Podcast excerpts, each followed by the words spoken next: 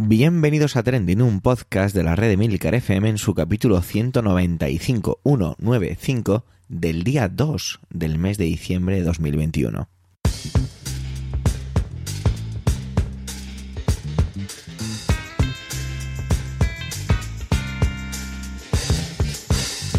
Trending es un podcast sobre lo que pasa, sobre lo que ocurre, sobre las noticias que pueblan las redes sociales.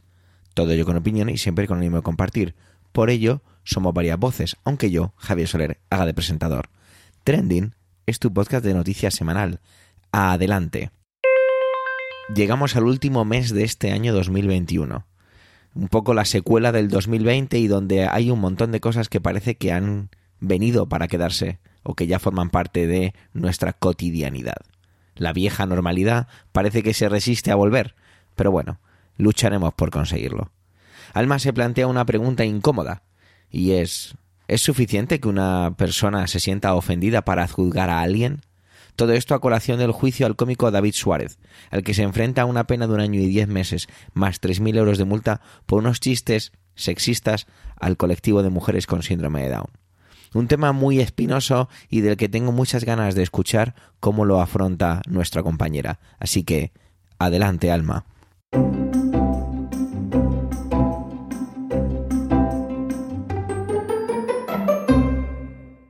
Hola a toda la audiencia trending. Hoy en mi intervención voy a intentar abordar un debate que no es nada nuevo, pero que ha vuelto a ser tendencia a raíz del juicio al cómico David Suárez, que comenzó a celebrarse a principios de semana. Me refiero al debate en torno a juzgar como delito aquello que puede considerarse libertad de expresión. Si como yo suelo usar Twitter activamente, tal vez recuerde cómo hace algún tiempo se formó un gran revuelo por un tuit que este cómico publicó en su cuenta. En él bromeaba con dos elementos bastante sensibles, el síndrome de Down y el sexo. En aquel momento, el chiste no solo le costó el despido del programa de radio en el que trabajaba, también la anulación de diversos shows y una denuncia de la que ahora se celebra el juicio.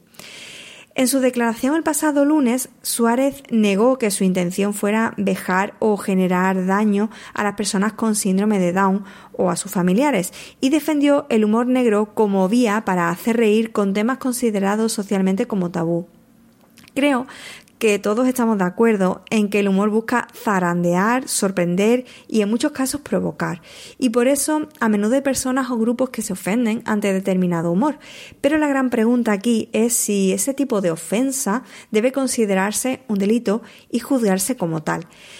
El fin de semana, y teniendo en cuenta pues este jaleo del juicio, eh, me topé con un tuit de Esperanza Gómez, coordinadora de Más País Andalucía, que decía ese chiste se mofa de los peores miedos que como madre de una niña con síndrome de Down siento. Me repugna profundamente y me causa dolor, pero mi dolor no puede ser la medida que utilice el Código Penal para castigarlo. Es solo un chiste, no merece castigo. Cuando leí el tuit no pude más que empatizar con Esperanza Gómez. Yo no tengo una hija con síndrome de Down y ni siquiera soy madre, pero pude sentir eh, ese miedo que ella expresaba y su dolor ante un chiste que, bromeaba con algo que le toca muy de cerca. Y como a ella, pues a mí también eh, la publicación de Suárez me causó repugnancia. La publicación de, Esperanza Gómez llegó a ser, eh, llegó a tener bastante trascendencia y provocó todo tipo de comentarios. Incluso pues sirvió para que el usuario arroba hackbogado que por su nombre y por lo que cuenta, pues entiendo que se dedica al mundo del derecho, realizara un hilo cuya idea central era que la cuestión que se debatía estos días va más allá de la libertad de expresión, que el problema es cómo convivimos, cómo nos comportamos como sociedad y por supuesto cómo utilizamos el derecho. El hilo que es bastante largo, no tiene desperdicio, por eso lo encontrarás enlazado en las notas del programa. Pero entre las distintas cosas que cuenta y en la línea del tuit de Esperanza Gómez, me quedo con la idea de que eh, puedes sentir dolor u ofensa ante este tipo de chistes, pero el derecho no va a mitigarlo. Cuando me documentaba sobre este tema, para mi intervención de trending, me encontré con un artículo de opinión de la monologuista Raquel Sastre, publicado en Infolibre, que aportaba una perspectiva del asunto que yo nunca me había planteado, porque en lugar de catalogar los chistes o las canciones, porque recordemos que el asunto de David Suárez no deja de ser muy similar a lo que ocurrió con el rapero Baltonic, Pues como decía, en lugar de considerar los chistes o canciones como libertad de expresión, defendía que se trataba de libertad de creación artística. Eh, la mayor implicación que tiene tomar este punto de partida es que hablamos de ficción y no de opiniones personales. Es decir, un chiste, una canción, tendrían la misma naturaleza ficticia que una película o un libro. Y todas estas obras lo que buscan pues es entretener, provocar sentimientos, pero nunca traspasar a la realidad. Así que por muy ofensivo que pueda resultar, eh, pues no tiene sentido juzgar por un delito de odio a una persona que ha creado un chiste o una canción. Probablemente porque sus autores ni siquiera piensen eso. Lo mismo que un escritor no tiene por qué estar de acuerdo con lo que diga uno de sus personajes o la manera en la que actúe dentro de su novela, ya que se trata de ficción. Una de las cosas que más me preocupa pues, cuando se juzgan casos como el de Baltónico o David Suárez es que tengo la sensación de que se aplican las leyes en cuestiones muy mediáticas, que crean mucho revuelo, pero que son superficiales, es decir, que no abordan problemas estructurales para la sociedad. Y también siento que la ofensa solo parece válida pues, cuando va dirigida hacia una determinada dirección o hacia ciertos ámbitos o colectivos. Eh, sin ir más lejos, pues llevamos algún tiempo viendo como partidos de ideología ultraderechista están campando a sus anchas, incluso agreden y atentan contra los derechos fundamentales de otras personas sin que les pase nada. Mientras que por un chiste, por una canción mm, salida de tono, puedes ir a la cárcel. Y verás que tampoco es que yo sea la principal fan de este tipo de humor o de creación, nada más lejos de la realidad, mm, porque este caso también me ha recordado a unas palabras eh, que el humorista sevillano Manu Sánchez pues dice siempre, siempre que puede, ¿no? Y es que el humor, si se hace hacia colectivos o personas vulnerables, no es humor, es bullying, es acoso de toda la vida. El humor debe servir para, para remover cimientos y quitarnos la venda que nos impide ver el abuso que ejerce quienes están por encima. Humor y denuncia social es lo que ocurrió, por ejemplo, en Alcalá de Henares a comienzo de semana, cuando de forma anónima pues cambiaron el nombre de la avenida Juan Carlos I por otros como Avenida del Prófugo, Avenida mm, Cuentas en Suiza, Avenida Abu Dhabi y Avenida Matalefantes. Y sin embargo, este hecho podrá ser juzgado como delito de injurias a la corona, ya que sabemos que en este país pues la corona es intocable a pesar de los sucesivos casos de corrupción eh, que se están destapando en torno a ella. Lo bueno del humor, de la creación en general, es que si algo no te gusta porque te ofende, puedes dejar de consumirlo. Yo lo he hecho, he dejado de ver películas, de leer libros, de seguir a cómicos o humoristas porque no me identifico con lo que cuentan, porque no me entretienen, porque no me hacen gracia o me parecen de mal gusto. Sin embargo, a los derechos civiles, a eso no podemos renunciar y son esos los que tienen que estar salvaguardados por nuestras leyes y por nuestra justicia. En fin, con esta reflexión termino mi intervención de hoy y paso el relevo al resto de mis compis para que continúen el programa. A mí ya sabes que me escuchan la próxima semana.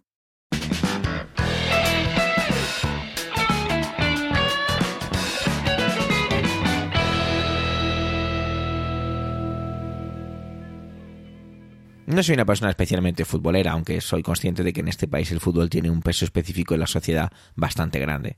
Manuel nos viene a hablar de ello, de fútbol, del balón de oro y de la selección española de fútbol que arrasó nada más y nada menos con un 8-0 a Escocia en su clasificación para el Mundial. Pero hablo de la selección española de fútbol femenino. Adelante, Manuel.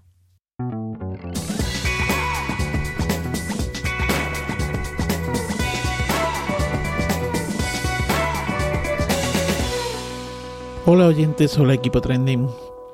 No soy yo muy futbolero. Me desapunté del fútbol después de haber sido hincha del Madrid con algún que otro partido de Champions visto en directo.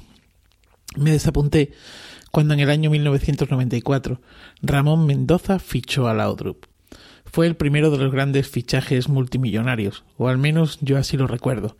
Recuerdo que entré en una especie de estrés mental tremendo pues no entendía ni entiendo que unas piernas valgan ese dineral. Sí, sí, ya sé. Estoy siendo cruel con lo de las piernas, ya sé que estas estrellas suponen ingresos y bla, bla, bla, bla. Pero, ¿qué quieren que les diga?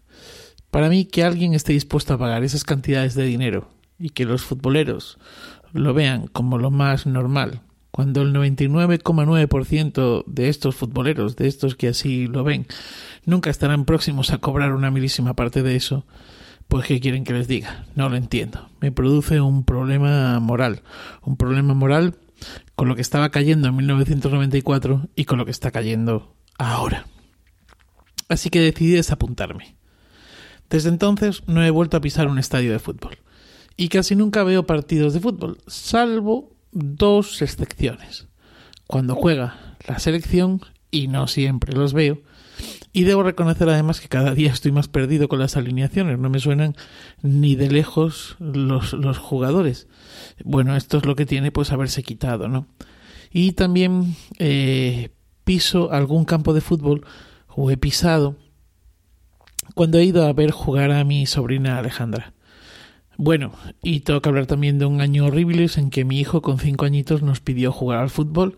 Año horrible por el frío que, que pasé como padre en la grada y la vergüenza ajena con el comportamiento de algunas familias y, y esos posados aprendidos de aquellas criaturas infantes que imitaban a sus ídolos. Un espectáculo, oigan, un espectáculo.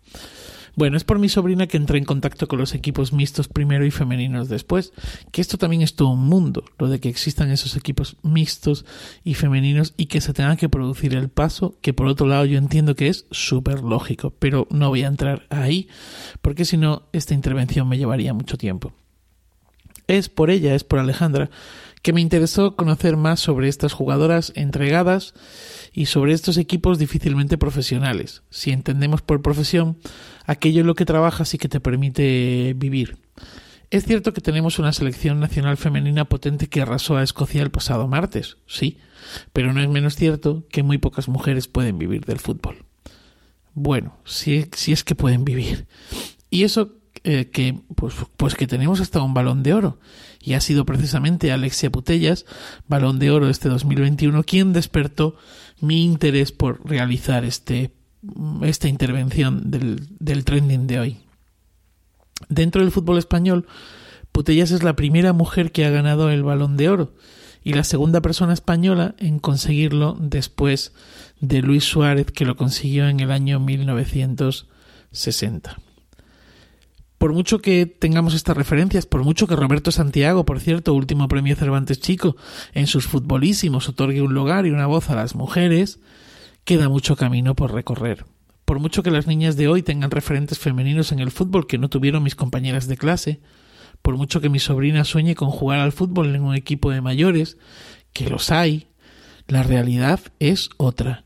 El fútbol femenino nunca será o igualará al masculino que esto pueda pasar, además, es algo que yo creo que nos volaría la cabeza, ¿no?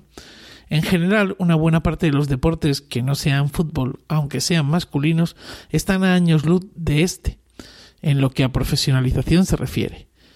Y si lo practican mujeres, pues ya no hay mucho más que hablar. Incluso en deportes como el tenis, ya hablé aquí en alguna que otra ocasión de cómo algunas grandes pruebas ninguneaban el premio a las mujeres recompensando a los hombres mucho más que a ellas. Bueno, eso se llama brecha salarial, es una brecha salarial a voces. No es de extrañar además que la selección de, Estados Unidos de fútbol femenina haya pedido cobrar lo mismo que la masculina en caso de ganar el mundial, bueno, lo mismo que la femenina que la masculina en caso de ganar el mundial y ellos caer en octavos, los, los hombres. Pero volviendo al fútbol femenino, eh, es que resulta que sí que interesa. La Liga Iberdrola de primera tiene 16 clubes. Es la tercera competición en capacidad económica de España, por detrás de la ACB y la Liga. La inversión de patrocinadores, los derechos televisivos han generado un crecimiento exponencial eh, precisamente de esta liga, de los clubes, hasta el punto de que ha permitido a las jugadoras negociar y conseguir el primer convenio colectivo para las futbolistas profesionales. Algunos clubes y algunos patrocinadores lo tienen claro, por fortuna. Aún así, en este convenio colectivo del que hablo y que afecta solo a la primera división, hay una diferencia de 5.000 euros mensuales entre unos sueldos mínimos y otros. Es decir, en el caso de los hombres, se ha establecido que el, mínimo mensual son más de 6.000 euros, mientras que en el de las mujeres son poquito más de 1.000. Alexia Putellas y muchas otras han luchado por conseguir unos derechos laborales, un marco que las proteja en caso de lesión, de embarazo, de despido. Han peleado muy fuerte durante muchos años porque se reconozca, se las reconozca como profesionales, por no tener que trabajar ocho horas al día y después entrenar a partir de las nueve de la noche, por conseguir un día de descanso en su trabajo habitual para poder ir a jugar montadas en un autobús a la otra punta de España y volverse nada más salir de la ducha. Han conseguido muchas cosas. Eh, en las normas reguladoras de la primera Iberdrola, de la Liga del año 2019-2020, eh, la Liga obligaba a los clubes a dar de alta como profesionales a 12 jugadoras de la plantilla. Sí, sí, han escuchado bien. Eran 12 jugadoras las que tenían contrato. Contrato por servicios, contrato a media jornada, contrato a jornada completa y el resto podían estar sin ningún tipo de contrato. Así están las cosas. Son muchos los pasos dados, pero como decía también en el capítulo de la semana pasada, son muchos los pasos que quedan. Feliz día y feliz vida.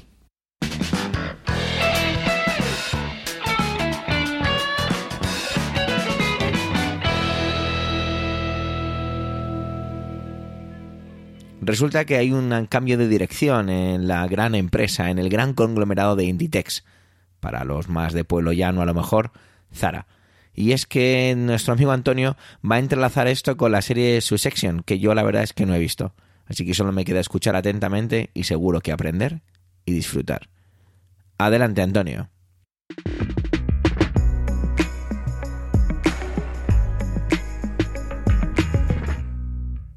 Saludos, soy Antonio Rentero y esta semana en Trending os voy a hablar de protocolos familiares y sucesión. Además, si queréis, ese sucesión pronunciado con dos Cs y dos S porque es una popular serie de televisión.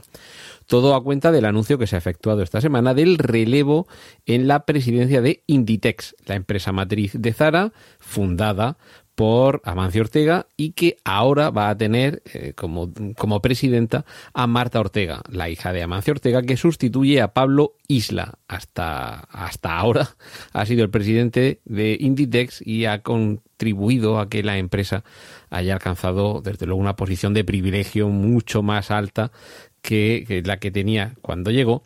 Y bueno, mm, aquí hay muchos, muchos temas, pero básicamente hay uno que creo que es el esencial, que es hablar de los protocolos familiares. Los protocolos familiares son donde se aplican y donde se utilizan, que esta es otra, eh, una serie de instrumentos legales que permiten que dentro de una empresa familiar haya una continuidad en, eh, intergeneracional. O sea, eso típico que se dice de que la empresa la funda, o las grandes empresas la fundan los abuelos, la hacen grandes los padres y las hunden los hijos. Si todo esto se sujeta y se lleva bien con uno de estos protocolos familiares, se puede evitar esa desaparición en la tercera generación. Estos protocolos familiares son instrumentos complejos, no, no es sencillo, sobre todo porque eh, dentro del ámbito de la empresa familiar estamos ante un conglomerado también complejo, diverso y en el que, por ejemplo, no todos los miembros de esa familia tienen que estar vinculados con la marcha de la empresa, y a lo mejor su nivel de compromiso es el mismo y, tampoco necesariamente se va a entender como de padre a hijo, a lo mejor es el cuñado o el sobrino el que eh, o la nuera eh, eh, quien, quien resulta más capacitado o que tiene más interés o bueno o, quien resulta una mejor decisión. Todo esto ya digo son instrumentos complejos hay que asesorarse por profesionales específicamente del mundo del derecho mercantil y por supuesto también del mundo de la, de la empresa pero, pero cuando se llevan a cabo, se llevan a cabo bien y sobre todo se evita eso de lo dejamos para más adelante, se ahorran muchos dolores de cabeza. Aún así, no siempre el resultado va a ser el óptimo. Algunos ejemplos eh, exitosos, aquí en España lo tenemos con el Banco de Santander. Patricia Botín, al cabo de los años, ha heredado, entre comillas, el puesto eh, a la cabeza del Banco Santander que su padre Emilio Botín había ocupado y que ella eh, había ido durante años eh, formándose, esto también forma parte de los protocolos familiares, para el día de mañana ocupar ese puesto. Ojo, que esto mm, eh, partamos de una base. Estamos hablando de empresas privadas, es decir, aquí se hace lo que quiere el consejo de dirección y sobre todo lo que quiere el mayor porcentaje de acciones dentro de una empresa. En el caso concreto de Inditex, Amancio Ortega tiene un 51 o 59% de las acciones, con lo cual su voluntad va a prevalecer sobre la del resto de los accionistas. Pero también es cierto que dentro del seno del, Consejo de Dirección, estas decisiones eh, se, deciden, se, se gestionan, se hablan y en cualquier caso se adoptan unos acuerdos, es decir, que ya puede querer el accionista mayoritario que sea su hijo o su hija en este caso, bueno, en estos dos casos, en el de Santander y en el de Inditex, quien herede el puesto, que si hay una oposición frontal y se considera que no está preparada la, la heredera, es posible que esto sea, sea complicado que se lleve a cabo.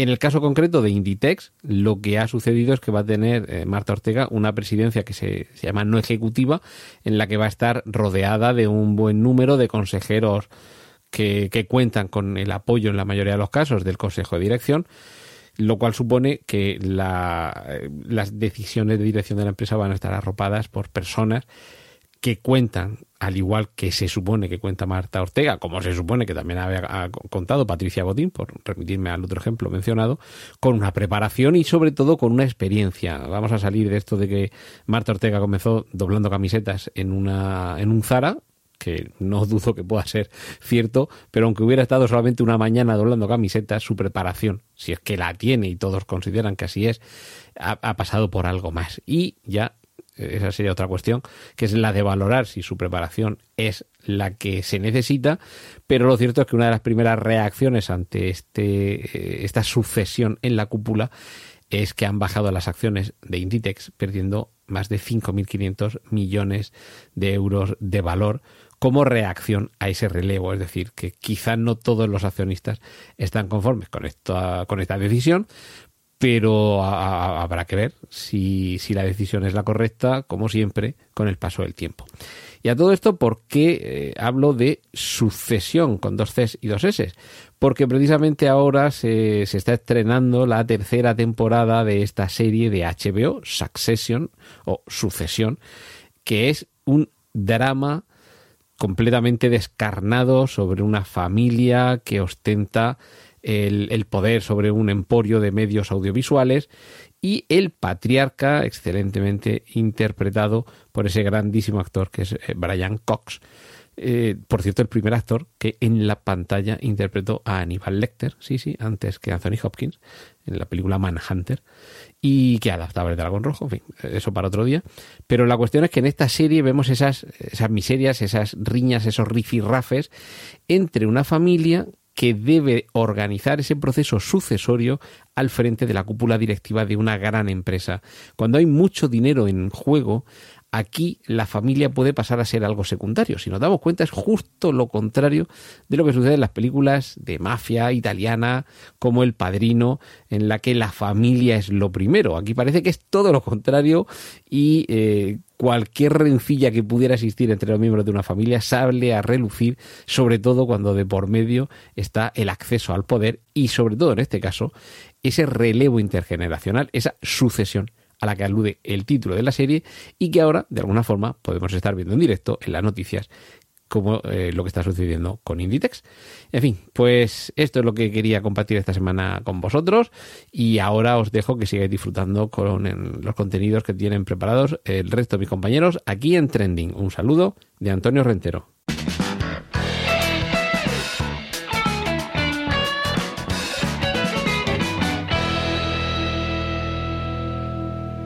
No sé si será cosa de la edad, pero últimamente voy a restaurantes que antes podía decir simplemente que eran restaurantes caros. Ahora puedo decir que son experiencias muy interesantes. Lo que pasa es que no sé si voy a poder ir a diverso. Sinceramente no estaba en mi lista de, digamos, visitas en un medio y largo plazo, ya que ha subido su precio un 45%. Y de ello nos viene a hablar Sara. Vamos a ver desde qué punto de vista lo enfoca. Adelante, compañera. Adelante, Sara.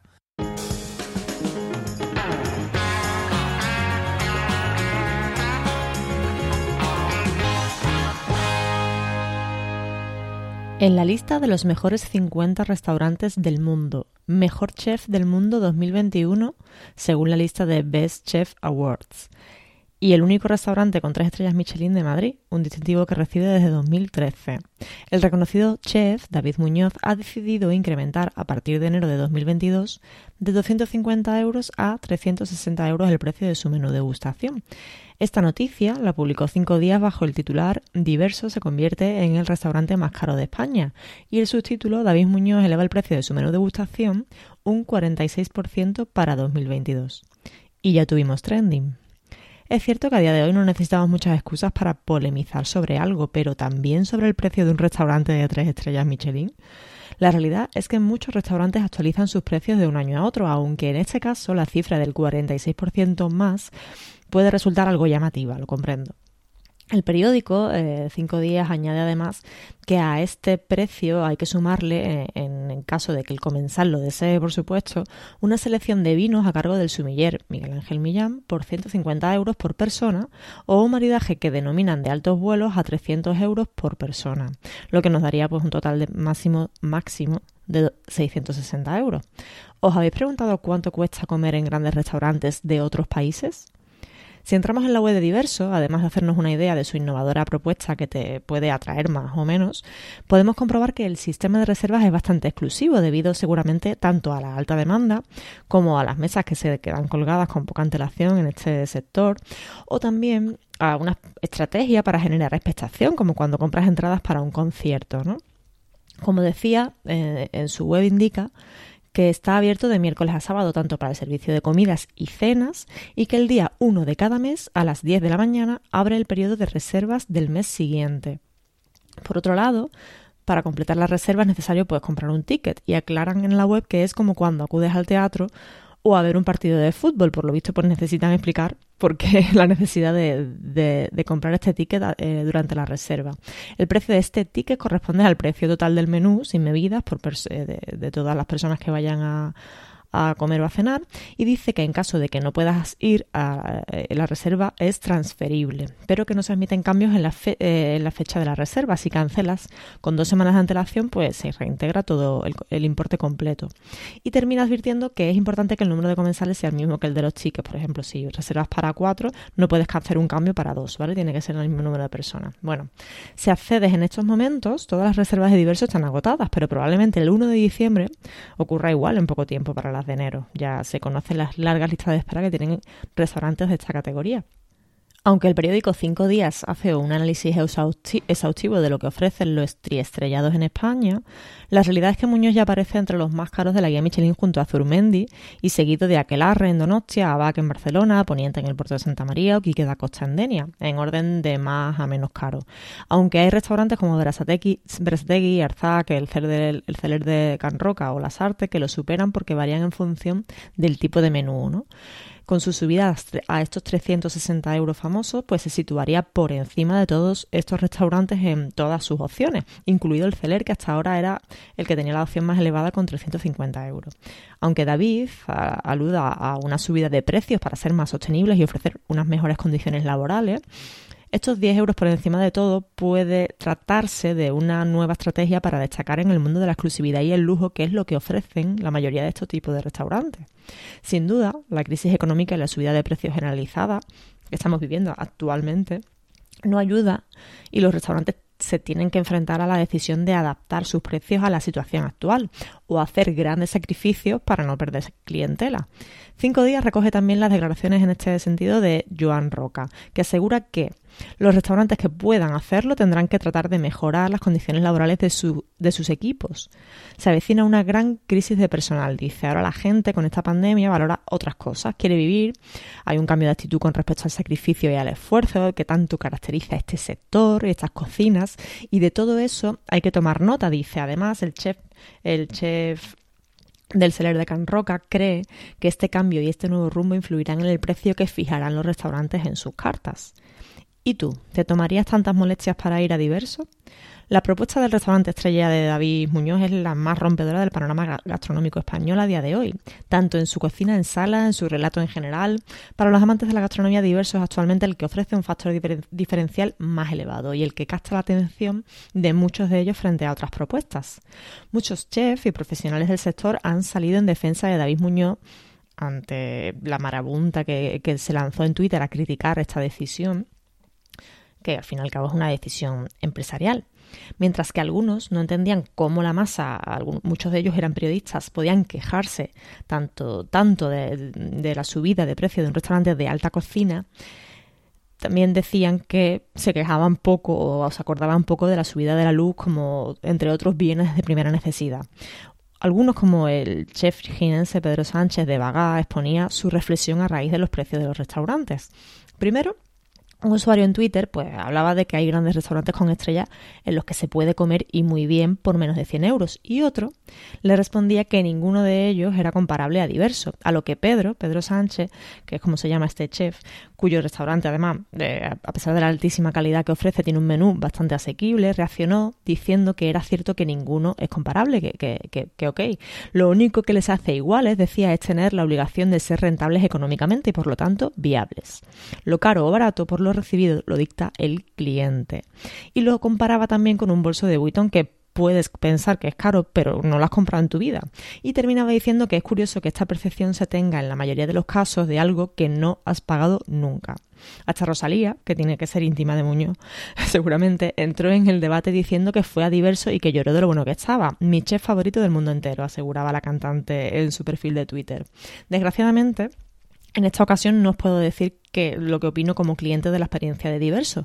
No hay que olvidar que se trata de una experiencia y no pagas por cubrir la necesidad básica de comer. Pero si tuviese el dinero o los ahorros suficientes, os aseguro que pagaría por ir a diverso, a Poniente y a, a todos y cada uno de los que he nombrado anteriormente y algunos de los que no he nombrado también. Y hasta aquí mi intervención de hoy. Adiós.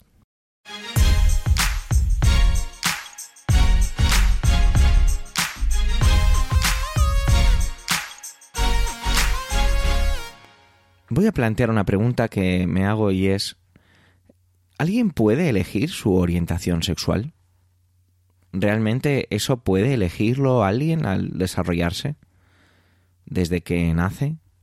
¿Eso existe? Es decir, ¿existe el que tú elijas, que seas, estés atraído por eh, personas del sexo contrario, de tu mismo sexo?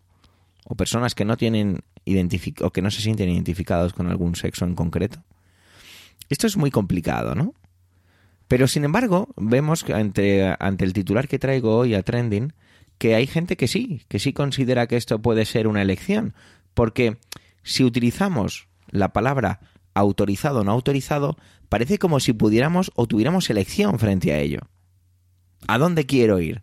Bueno, pues quiero ir a las declaraciones que ha tenido el presidente del comité organizador de Qatar 2022, el bueno de Nasser Alcater, que seguramente haya pronunciado incorrectamente, al decir en una entrevista a la CNN que la homosexualidad no está autorizada en su país.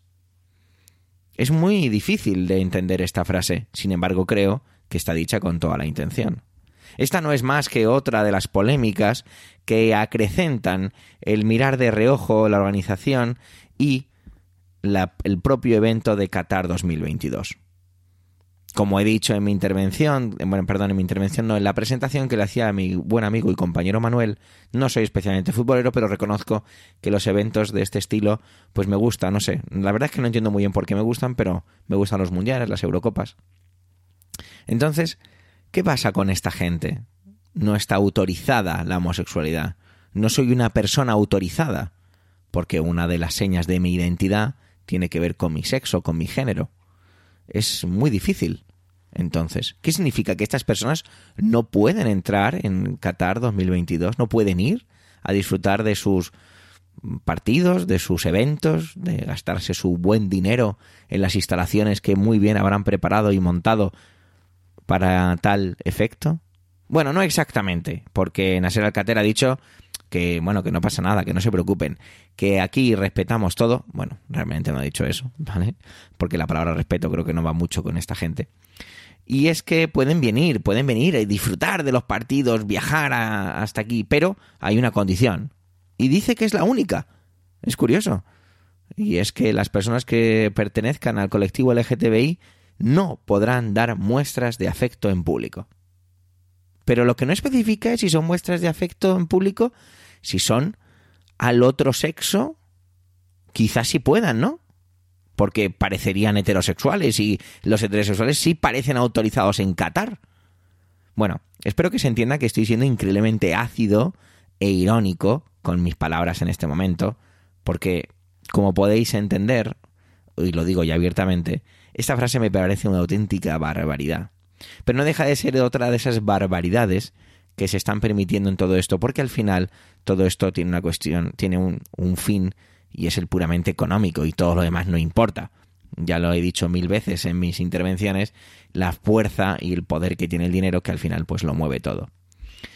Decir algo así creo que también invitará, y no me sorprenderá ver eh, grandes o pequeñas o gestos o lo que sean del colectivo LGTBI en Qatar 2022 sobre reivindicaciones, sobre su autorización o no autorización a expresar libremente su condición sexual o su elección sexual. No sé, quizá, y lo digo eh, ahora con toda la eh, franqueza y mm, transparencia, quizá he utilizado erróneamente ciertas palabras como eh, sexo o género, ya que para mí es un poco delicado y me parece muy complicado definir exactamente teniendo en cuenta cómo todo esto ha ido modificándose en los últimos tiempos. Si he ofendido a alguien en mi intervención, no era mi, no era mi intención en ningún caso. Siempre era, simplemente quería reivindicar que me parece una auténtica barbaridad que algo así se consienta y que quizá todos esos jugadores de fútbol o las organizaciones deberían, deberían plantearse ciertas cosas. Pero, como todo esto tiene que ver con el dinero, poco más que mirarán para otro lado, siempre y cuando les beneficie.